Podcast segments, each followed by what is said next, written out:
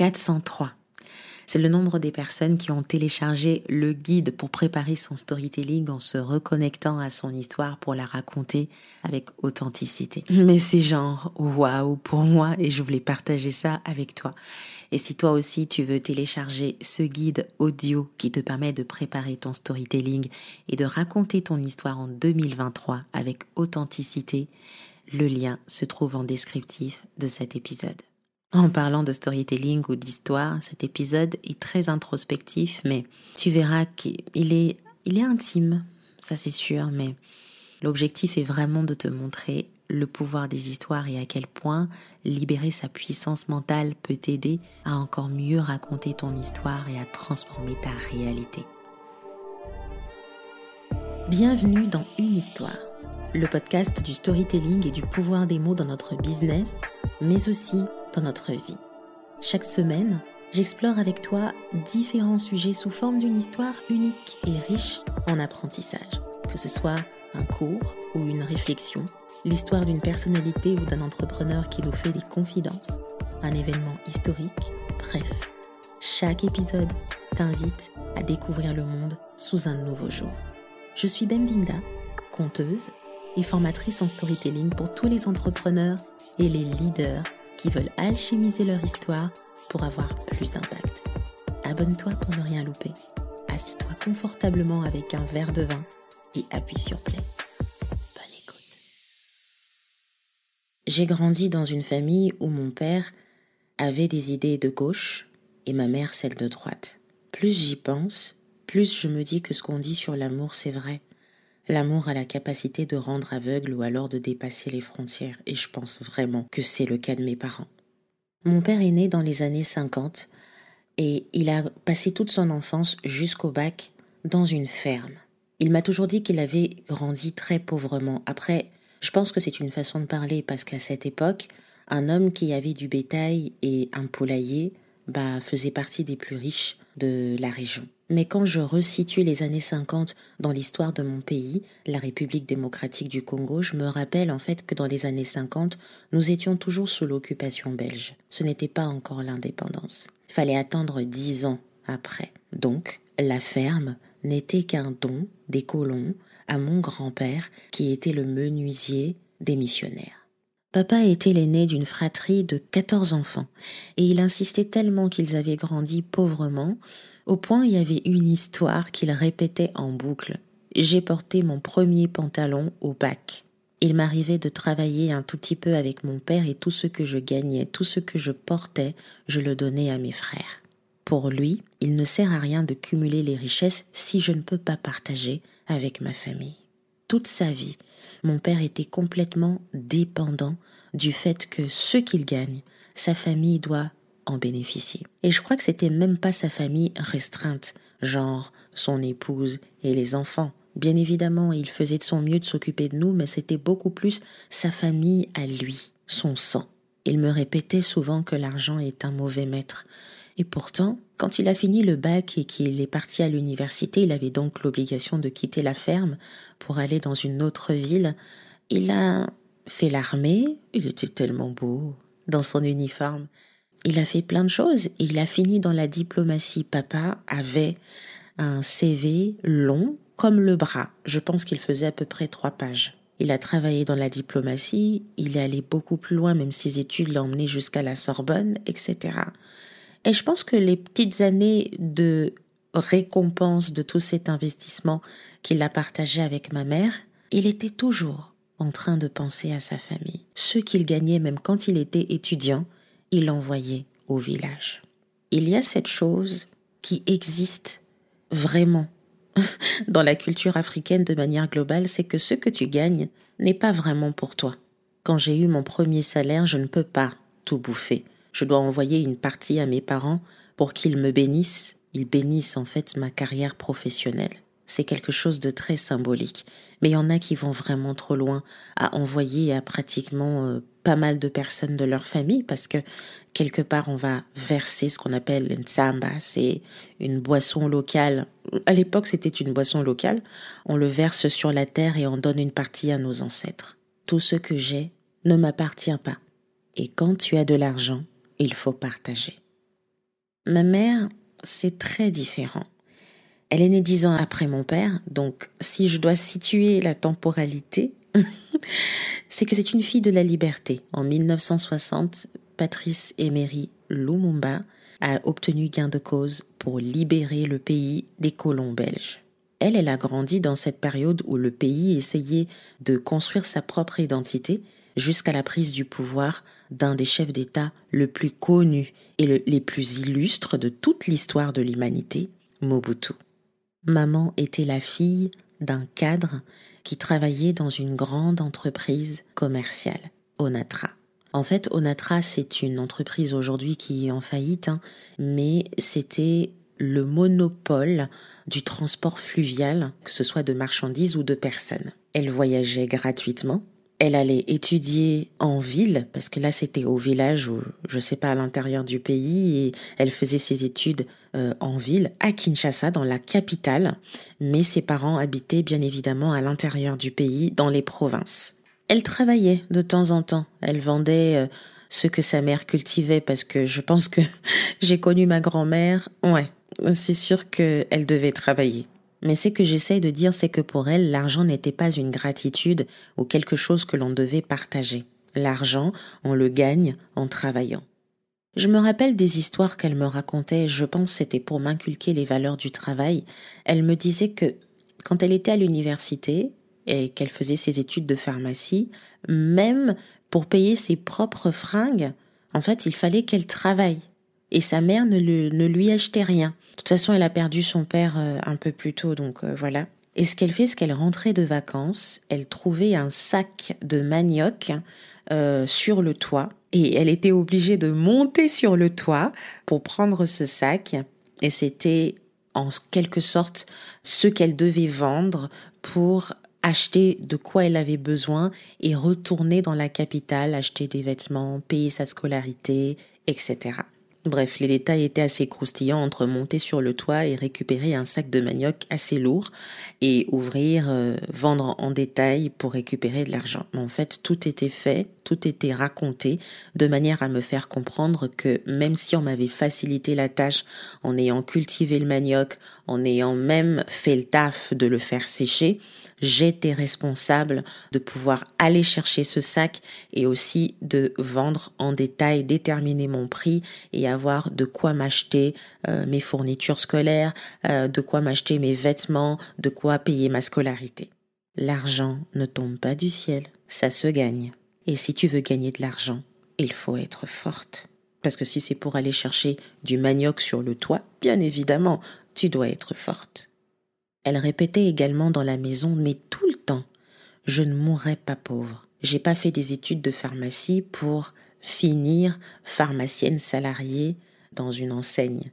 Moi, j'ai fini des études de pharmacie pour ouvrir ma propre pharmacie. Je ne mourrai pas pauvre. Je ne donnerai pas des cours à la fac comme ton père. Moi, j'ai mon affaire tous les deux se titillaient comme ça. C'était pas trop mon problème. Tout ce qui m'importait, c'était d'avoir de quoi manger sur la table tous les jours. Et ça fonctionnait. Je pense que je n'ai manqué de rien. Vraiment de rien. Je crois que je n'ai manqué de rien. Mais dans le fond, j'ai manqué de tant de choses. Peu importe les périodes où la situation politique de mon pays s'envenimait, moi je mangeais tous les jours. Il y avait des guerres aussi parce que je me rappellerai très bien de cette époque. Maman faisait tout pour nous conserver. Maman faisait tout pour. Il y a un peu de thé, il y a un peu de pain. En tout cas, mes parents m'ont tout donné. Mais il y a une chose difficile pour moi que j'ai eu à vivre et qui, je pense, a un impact énorme sur ma relation à l'argent. La première chose, c'est faire un choix sur les narratifs que j'aimerais me raconter sur l'argent. Puisque j'ai deux parents qui ont des idées complètement différentes, bah qu'est-ce qui est bien pour moi? Quand tu as moins de 20 ans, tu t'en fous un peu de ces choses-là. Tout ce que tu veux, c'est acheter tes belles robes, euh, c'est de faire tes cheveux, euh, c'est d'être une jeune fille. Sauf que hein, c'était plus compliqué que ça. Mon père défendait l'idée qu'une fille qui est belle, qui est parfaite, est celle qui a des choses dans sa tête. Ma mère ne faisait jamais de commentaires là-dessus. Je pense que dans leur couple, l'entente était comme telle. Moi, je m'occupe de l'éducation des enfants et toi, tu fais autre chose. Honnêtement. Tout ce qu'elle me disait, c'était apprends à économiser, à mettre de l'argent de côté. Ce qui fait que j'avais très peu d'argent de poche, voire j'en avais pas du tout en fait. Papa était presque sûr que j'en en avais pas besoin. En fait, même pas presque sûr, il était sûr que j'en en avais pas besoin. Je mange à ma faim à la maison, je vais à l'école pour étudier, et puis le reste basta. Sauf que je me retrouvais à crever la dalle à la récréation, sur la cour de récré, parce que j'ai faim. Tu as pas étudié toute la journée sans pour autant manger, et je pouvais même pas me payer un coca.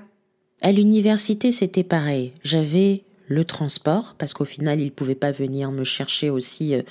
Puis j'avais grandi, il se disait allez vas-y, il faut qu'elle se débrouille pour rentrer à la maison toute seule. Il me déposait par contre tous les matins, mais il me disait que t'as besoin que de d'un peu d'argent de transport en fait, l'argent pour te déplacer, retourner à la maison, un supplément pour m'acheter du crédit et appeler en cas de problème, en cas d'urgence, et vraiment, mais vraiment euh, un peu quoi, pour bouffer. Tu sais, t'achètes un petit coca et un petit gâteau et point barre. Et même quand ma mère avait envie de me glisser un peu plus d'argent pour me faire du bien, mon père réagissait dans la voiture. Non, c'est beaucoup trop. Tu as tout ce que tu demandes à la maison, mais tu ne peux rien avoir pour toi, parce que l'argent est un mauvais maître. Et ma mère, quelque part, qui me dit, tu sais, l'argent qu'on te donne, il va falloir que tu économises, hein. Il faut économiser pour acheter tes choses. Et quand tu te confrontes à la réalité, au lycée ou à l'université, bah, tu vois des jeunes filles qui sont bien habillées. En plus, vous savez, moi je suis congolaise. Je vous dis que les gens vont à la fac ont talent aiguille. En fait, moi j'avais pas tout ça. J'étais très simple. On dirait que je sortais de là. Je sais même pas comment vous expliquer parce que ça a été très douloureux pour moi. Et c'est pour ça que mon rapport à la beauté est tout aussi compliqué. Je pouvais pas m'acheter les vêtements que je voulais, clairement pas. Et en plus de ça, je crevais la dalle pratiquement tous les jours. Benvinda, tu manges pas? Ça va, j'ai déjà pris mon coca et le pain, parce que je ne mendie pas. Ah oui, tu ne peux pas mendier. Ok? C'était difficile de me dire qu'en fait, j'ai l'impression qu'on est bien à chaque fois que je rentre à la maison, ça va, je suis dans mon élément. Dans le quartier, on est un peu vu comme des personnes assez aisées. Mais dans la réalité, je n'ai rien pour moi. À chaque fois que je confronte le monde, au lycée, à la fac, j'ai l'impression d'être pauvre. C'est bien d'avoir de l'argent, mais ce n'est pas important de montrer que tu en as, et d'ailleurs, tu n'en as pas besoin pour vivre. Tout ce dont tu as besoin, c'est d'avoir des choses dans ta tête. Même la beauté physique ne compte pas. Une femme qui est belle, digne, respectable, et celle qui a étudié, et celle qui sait se défendre avec des arguments, et celle qui a de la sagesse. Point barre. Mon père, donc celui qui se chargeait de mon éducation à titré, m'a juste appris ces valeurs-là. Ok? L'argent est un mauvais maître. La beauté d'une femme, c'est son intelligence. Et les valeurs un peu qui sont très liées à la culture africaine du style ne parle pas trop fort, ne crie pas sur tes frères parce que c'est comme ça que tu vas te comporter avec ton mari. Une femme, elle est douce. Peut-être que c'est pour ça que je suis trop douce c'est que des fois, quand je m'énerve, je suis pas crédible. Ouais, en fait, un petit soldat, une, une petite nana qui performe à toute épreuve dans ce qu'elle fait, dans sa vie professionnelle, à l'école. Mais je sais pas ce que c'est avoir des émotions, avoir, euh, ou même je sais pas ce que c'est laisser mes émotions prendre le dessus parce que ce que je dois faire, c'est performer. Ma mère, m'a simplement dit que je dois avoir des économies parce qu'on ne sait jamais. T'as envie de t'acheter tes choses? Bah tu fais tes économies. Vous vous rendez compte, des fois, je prenais que l'argent de transport pour revenir à la maison et le reste même pour manger, je le laissais à la maison. Et je crevais la dalle, putain, parce que les cours... Sorry. I'm getting emotional. et je me rappelle une fois, je me suis évanouie à la fac. J'avais tellement faim. Mes amis comprenaient pas et je pouvais pas leur dire, j'avais tellement honte de dire, bah en fait les filles, j'ai pas d'argent pour manger. Mais tout ça parce que je devais avoir mes économies si je voulais me payer ces fringues et, et paraître aussi coquette devant les gens et j'aime beaucoup J'adore, j'aime mes parents, mais c'est difficile. C'est difficile quand on est une fille de savoir qu'on n'est pas belle, qu'on n'a rien du tout pour soi, qu'on ne peut pas s'acheter ses baskets ou ses talons. Mais qu'on soit, on est fille de prof éminent. Et. Avoir de l'argent, c'est bien. Mais t'es pas obligé d'en avoir sur toi, en fait. Tu peux vivre pauvrement parce que l'essentiel, c'est ce que tu as dans la tête. Et en plus, tu dois économiser, même quand tu n'en as pas, parce qu'on ne sait jamais. Cette énergie de manque, cette énergie de c'est tellement rare l'argent, c'est tellement difficile l'argent, a été dans ma tête dès le départ. Dès le départ. Dès le départ. Et aujourd'hui, dans mon entreprise, pour être honnête avec toi, c'est la première croyance que j'ai avec l'argent. L'argent est difficile en fait. L'argent ne m'aime pas. Même si j'en ai, j'ai l'impression de ne pas en avoir. L'argent ne m'aime pas. C'est difficile d'en avoir, c'est difficile de le garder, c'est difficile de le conserver, c'est difficile de le voir dans mon compte en banque, parce que de toutes les façons, il va ressortir. L'argent ne m'aime pas. Puis est venu le jour où j'ai décidé de quitter Kinshasa pour aller ailleurs, faire mes études à l'étranger, quoi. En plus, je pense que c'était la grande vague du moment. Tous les parents à cette époque disaient non, non, non, il faut qu'on envoie nos enfants à l'étranger pour avoir une meilleure éducation, euh, de bonnes études. S'ils reviennent ici, ils auront un bon travail. Tout ce que je voulais, c'était me barrer de Kinshasa. J'en avais marre, ma claque euh, du système éducationnel. J'en avais marre des transports difficiles et des embouteillages. J'étais comme excitée comme une petite puce de dire oh, c'est bon, plus je vais en France, je vais à Paris, c'est la capitale de la mode. Oh là là, ben. En soi, je me disais que dans un début, comme j'ai pas de boulot, mes parents vont me soutenir, etc. Mon frère n'était déjà plus là. Lui, il a fait ses études en Tunisie à l'époque. Et moi, ben, c'était mon tour, en fait, de quitter le nid. Sauf que ça ne s'est pas du tout passé comme ça. Très vite, la capitale de la mode et tout ce que vous voulez s'est transformé en un cauchemar. Et honnêtement, quand je parle de cauchemar, c'est un cauchemar. J'étais étudiante, j'avais pas de travail, c'était difficile. J'ai eu la chance d'être hébergée par ma famille lyonnaise. J'ai rencontré ces gens par hasard. Beaucoup de personnes pensent que euh, c'est des gens qu'on connaît pas du tout. Je les ai rencontrés à l'ambassade. J'arrivais pas à trouver les informations pour remplir le bon formulaire, etc. C'est putain, même ça, en fait, c'était compliqué. Vous voyez? Et c'était juste la maman qui m'approchait pour dire ça va? Oui. Ah, mais en fait, c'est ça qu'il faut faire, etc. Comment tu t'appelles? Je m'appelle tel, tel et tout et tout, etc. Ok, ça marche. Mais écoute, si t'arrives pas à remplir, euh, n'hésite pas, je te donne ma carte. C'est comme ça. Une femme qui m'a juste approchée, je crois qu'elle a été envoyée par le ciel. Et qui m'a dit, bah, je te donne ma carte, si jamais euh, t'arrives pas, euh, n'hésite pas, etc. Je l'ai rappelé, j'ai dit merci beaucoup pour votre soutien, c'était très gentil, etc.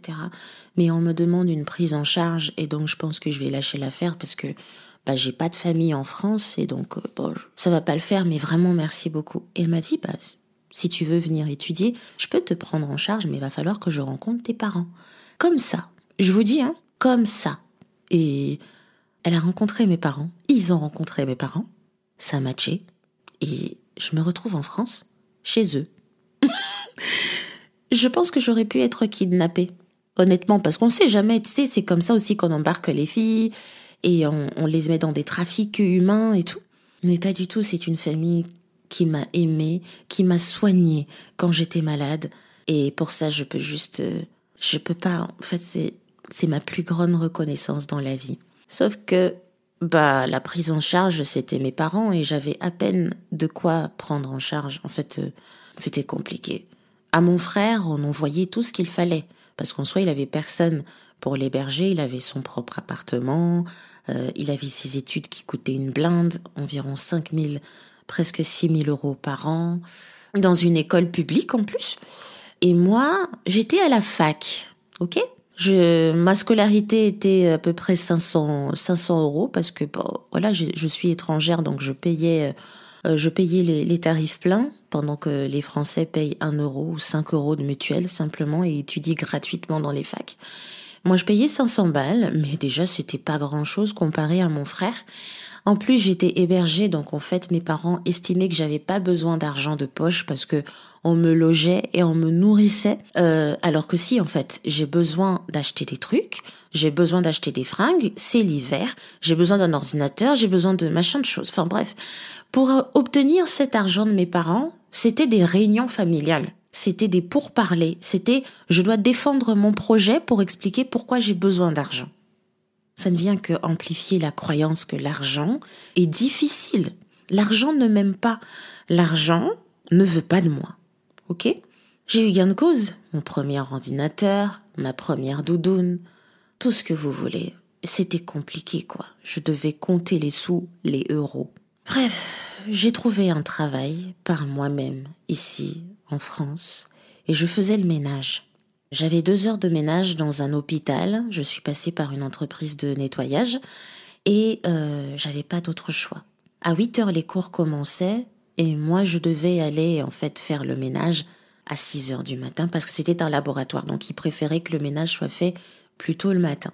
Et donc, je devais me lever tous les jours à 4 heures du matin pour arriver puisque, ben, en fait, euh, les transports commencent, enfin, le tram commence à 4h30 à Lyon et j'avais comme une heure pour y arriver parce que les métros, c'est pas encore ça, quoi. Donc, euh, bref, c'était ça ma vie. Je me lève à 4 heures, je m'apprête, je vais au travail et ensuite je cours dans tous les sens pour pas louper le tram qui me fera arriver en cours à 8 heures, sinon d'autres professeurs ne me prennent pas quand j'ai 30 minutes de retard. Ma vie, c'était ça, courir. Et tout ça parce que j'avais un taf qui me donnait par mois 300 euros. Et ces 300 euros, je pouvais faire du shopping, je pouvais acheter ma bouffe. Pendant la pause, je pouvais recharger ma carte étudiante et manger à la cantine. Je pouvais... 300 euros. Avec quelle vie? Quelles conditions? Où je me levais à 4 heures du matin En hiver, il neigeait. L'argent est difficile. C'est difficile pour moi l'argent. L'argent ne m'aime pas en fait. C'est difficile. Voilà, Enfant de prof et de pharmacienne, ce sont deux métiers franchement respectés. Hein. Et c'est pas comme si mes parents n'avaient pas les sous. Je pense que il y avait beaucoup de charges et c'est sûr que la vie devenait de plus en plus difficile vu la configuration politique de mon pays et que le niveau de vie en France et le niveau de vie à Kinshasa n'est absolument pas le même et ça franchement je le conçois. Mais ça a été difficile. J'avais l'impression, j'étais même jalouse de mon frère parce que à lui, ma mère envoyait des choses. ma mère gardait toutes ces factures, euh, Western Union ou je sais pas quoi, euh, transfert d'argent, d'un montant de tel, un montant de tel, oui, parce qu'il doit payer son loyer, parce que machin. J'avais l'impression que oui, mon frère a toujours été l'enfant préféré de ma mère et que bah, c'est ma mère qui nous soutenait financièrement parce que mon père était fonctionnaire en fait. Et que moi, non, Bem, elle sait se débrouiller. C'est ce qu'elle disait. J'ai appris à Bemvinda à économiser avant. Donc bem, j'ai jamais, j'ai pas, j'ai confiance en ma fille. Mais moi, je crevais la dalle. Mais moi, je me réveillais à 4 heures du matin pour aller bosser et j'avais pas le droit de louper le tram. Et quand je loupais le tram, je marchais à pied pour pas, enfin, bref. Je marchais parce que je ne pouvais pas rester à l'arrêt, attendre le prochain. Je devais avancer au moins pour avoir l'impression d'avancer et arriver en cours avant. Et moi, mes notes commençaient à chuter parce que j'avais pas d'autre choix que de travailler à côté. C'est j'ai confiance en ma fille, je sais qu'elle sait se débrouiller, mais l'argent est dur. L'argent est difficile. Les amis, je pleurais. Je pleurais le soir, quand ma facture de téléphone ne pouvait pas passer. J'étais devenue accro à tout ce qui est euh, vente privée hein, de, de, de forfait mobile. Après tout, est-ce que j'avais même le choix? Et quand j'ai commencé à avoir mon projet entrepreneurial, je rêvais d'une autre vie. Je voulais avoir un business, je voulais créer quelque chose par moi-même. Parce que oui, en France, c'est bien d'étudier, mais t'as perdu tes repères, tu sais plus vraiment ce que tu veux faire dans la vie. plus le fait que l'argent soit difficile. I mean, I was like, damn, my life is a mess. Et euh, le fait de rencontrer du monde, de commencer à écrire des portraits pour me retrouver, de créer une page Facebook dans tous ces méandres, tout ce blabla, tout ce chaos, ah oui, ça me donnait de l'espoir. Et quand j'ai commencé à me dire, c'est un projet qui peut se développer en business et que je dois vraiment aller plus loin, je me suis dit, il faut que je me fasse accompagner. Je fais comment? Je fais comment? Eh ben, c'est très simple. Je mange des pâtes. C'est comme ça que ça s'est passé. j'ai pris mes premiers accompagnements, 400 euros. Je les avais pas, hein, très clairement. 400, 450. Euh, j'ai même payé un accompagnement de 800 euros en, juste en négociant. Voilà, c'est ça le truc, en négociant, en disant voilà, j'ai 50 euros par mois, est-ce que c'est possible Ou j'ai 100 euros par mois, je sais plus comment je payais. Et les personnes étaient d'accord pour m'accompagner, en fait, parce qu'elles aussi, elles débutaient dans l'entrepreneuriat et elles voyaient tellement ma volonté. Je pense que c'est ça qui, les, qui me donnait ce privilège-là. Elles voyaient tellement ma volonté, ma détermination, qu'elles se disaient, en fait, euh, elle veut vraiment entreprendre, elle veut vraiment faire des choses et tout. Et je sais pas, mais je bouffais des pâtes toute la semaine. Je me rappelle un jour, je manquais 2 euros pour aller en cours. Je pouvais pas appeler mes parents parce que je me disais bon, je suis grande maintenant, je dois prendre mes responsabilités. Ils m'ont déjà envoyé l'argent du loyer du mois, qui arrivait souvent en retard, mais ils ont fait de leur mieux et, et moi c'est à moi de remplir ma part. Ah, j'ai marché de ma maison à la fac. Ça m'a pris une heure trente. J'ai transpiré. Je suis arrivée en cours en sueur. Mais je devais le faire. Parce que on n'a rien sans rien. Et que l'argent, c'est difficile. Grâce à mes accompagnements, au coup de sacrifice, j'ai créé mon blog. J'ai commencé à avoir mes premiers clients. J'ai eu ma première cliente, Oumi. Merci. Merci, ma belle. Si tu entends cet épisode, je ne sais pas comment je peux te remercier parce que ça a été très significatif pour moi. Et j'étais, je voulais faire ça bien, tu vois, je voulais t'honorer, je voulais, je voulais que ce soit bien. J'ai pris mon billet pour aller à Paris. Je me suis dit, waouh, je vais accompagner quelqu'un à Paris. Merci, Oumi. J'ai appelé tout de suite mon père, papa, papa, quelqu'un m'a payé 200 ou 300, je sais plus combien. C'était d'ailleurs euh, euh, l'accompagnement, mais j'étais très honorée, j'étais très honorée. Et euh, j'avais gagné cet argent par moi-même, sans pour autant me lever à 4 heures du matin. Waouh L'argent peut être gagné sans pour autant être difficile? Non les gars, enfin, l'entrepreneuriat, c'est pas que ce côté machine à sous, mais c'était une libération pour moi. C'est là que j'ai commencé à comprendre que, bah, avec une passion, pour l'écriture, pour les mots, par exemple, bah, je pouvais créer de l'argent sans pour autant me lever à 4 heures du matin et affronter le froid, sans pour autant me mettre juste dans la tête qu'il faudrait que j'aille faire le ménage. J'ai même été femme de chambre en été parce que j'avais envie d'économiser pour payer ma scolarité moi-même. Je comprends. Je sais ce que c'est de ne rien avoir. Je sais ce que c'est de pleurer dans la nuit parce qu'on sait que de toutes les façons son téléphone ne va pas passer et que notre banquier va nous appeler pour nous demander quand est-ce que vous mettez les sous dans votre compte, madame, et qu'on lui dira bah quand je les aurai. C'était une libération entreprendre et en fait très clairement ça a été le début de tout. Mais l'argent reste difficile. L'argent ne m'aime pas. Je dois cravacher. Je dois me sacrifier au point de manger des pâtes toute la semaine pendant un mois entier parce que je dois payer mes accompagnements, parce que je dois avancer. Et d'ailleurs, je paye mes accompagnements parce que ce sont les seules personnes qui croient en mon projet. Tous les incubateurs qui pouvaient m'accompagner gratuitement en tant qu'étudiante me lançaient des choses en mode euh, on n'est pas en Afrique ici, c'est pas un truc folklorique, c'est quoi ça, une maison de portrait? C'est pour ça que j'ai payé. C'est pour ça que je suis allée vers des experts qui comprenaient mon modèle économique, si je pouvais l'appeler comme ça à l'époque, parce que je ne savais même pas que je pouvais l'appeler comme ça. La suite de l'histoire, tu la connais peut-être. Il y a un épisode que j'ai enregistré euh, qui raconte un peu mon histoire de l'ADI à l'école du storytelling. Je vais le taguer dans les mentions euh, de l'épisode. Mon entreprise, j'ai fini mes études, j'ai trouvé un travail salarié, j'ai continué à cumuler mon travail salarié avec mon activité. Et je pense que ce qui m'a donné la force de cumuler les deux, c'est parce que mon entreprise était ma libération. C'était dans ma tête mon ticket pour la liberté, pour me libérer de ce poids d'aller chercher l'argent difficilement.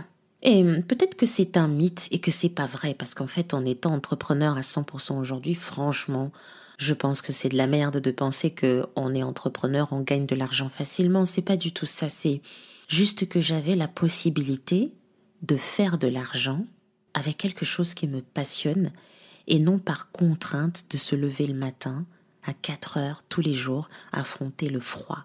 J'ai osé croire à ça, et je pense que je ne regrette absolument pas. Sauf que cette croyance continue de me suivre dans ma boîte. L'argent est difficile.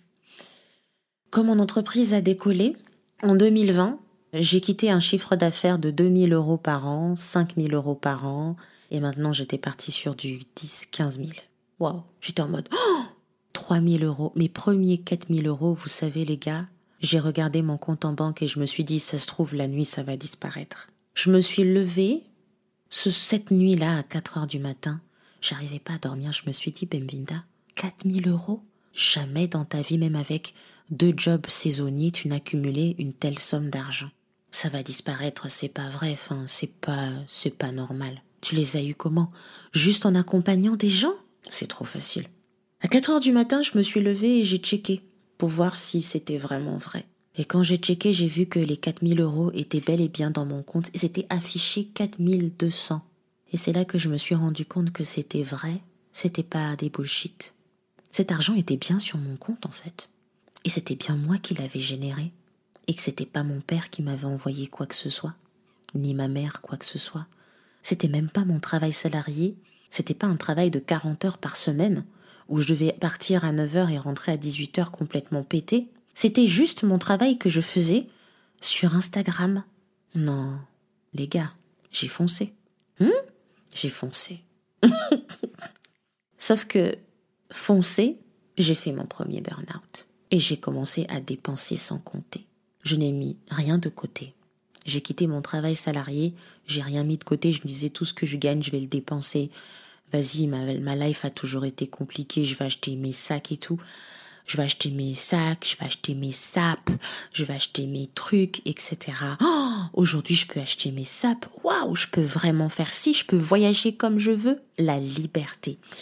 Honnêtement, je ne regrette absolument rien, mais tout ce que j'essaie de te faire comprendre dans cet épisode, c'est que quand tu as une croyance qui est devenue ton vécu, ta vie, elle fait naître des schémas de pensée et des schémas d'action, des schémas de pensée qui te renferment dans certaines actions dont tu ne peux vraiment pas te libérer.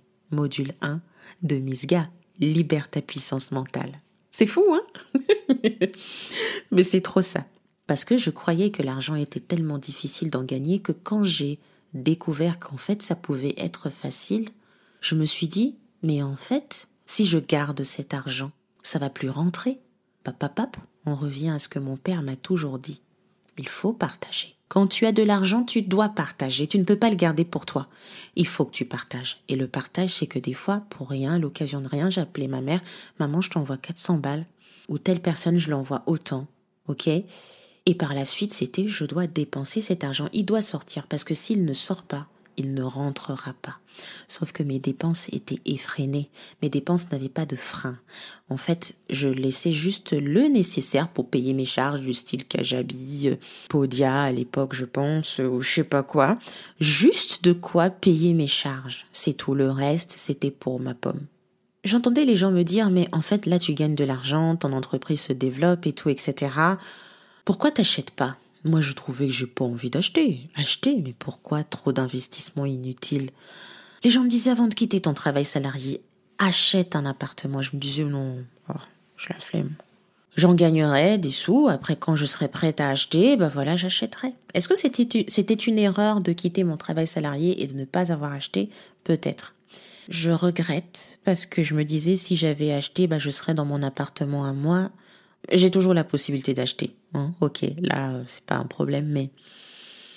Mais en fait, c'est juste pour souligner à quel point nos croyances, notre histoire est absolument liée à notre relation à l'argent. Je suis une femme très dépensière. Ça veut dire que c'est YOLO, quoi. Pour moi, c'est You live only once.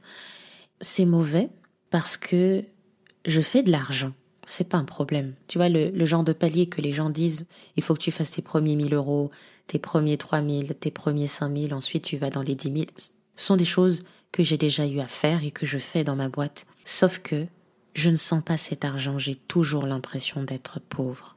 Et le recap se base sur ça en fait. J'ai vécu dans une famille, dans un conditionnement où je sais exactement que je suis aisée, il n'y a pas de problème, je fais partie de la moyenne des personnes qui ne vont pas mourir de faim. Mais dans la réalité intérieure, je n'ai rien pour moi. Et là, ça se répète aussi, des fois, dans mon entreprise, où je sais très bien que je paye mes charges, je paye mes impôts, je paye, voilà les impôts. Waouh, je paye, voilà l'URSSAF. Et t'es fier hein, de sortir un tel montant, tu disais, ouf, avant je pouvais même pas sortir genre 200, 300 euros, je pouvais pas sortir, mais là je le sors des fois 3000, des fois 2000, des fois machin, et tu payes l'URSSAF comme ça, c'est cool. Sauf que t'as toujours l'impression qu'à la fin du mois, t'es dans la dèche, en gros, que tu gagnes rien pour toi. Tout ça, ce sont des conditionnements, parce qu'on se raconte des histoires, parce que ces histoires deviennent notre réalité, et parce que si on ne sait pas travailler à s'en libérer, on ne pourra pas gagner plus, on ne pourra pas ressentir réellement de l'abondance, on ne pourra même pas développer notre business, parce que les croyances, les schémas, les histoires nous enferment dans des cercles vicieux et empêchent notre croissance. Le prochain cap de ma vie, cette année en 2023 qui est ma deuxième année 100% à mon compte et de me libérer de ces choses-là, de modifier mes schémas, de modifier mes croyances, de modifier mes histoires, de changer mes narratifs. J'aimerais dire, l'argent est neutre. Il n'a pas à aimer qui que ce soit. C'est un outil. Elle n'a pas d'odeur. Pecunia non olet, comme disait l'empereur romain Vespasien. L'argent n'a pas d'odeur. L'argent n'a pas à m'aimer ou ne pas m'aimer. L'argent est neutre. C'est quelque chose, un outil qui se crée, un outil qui se trouve, qui se fructifie.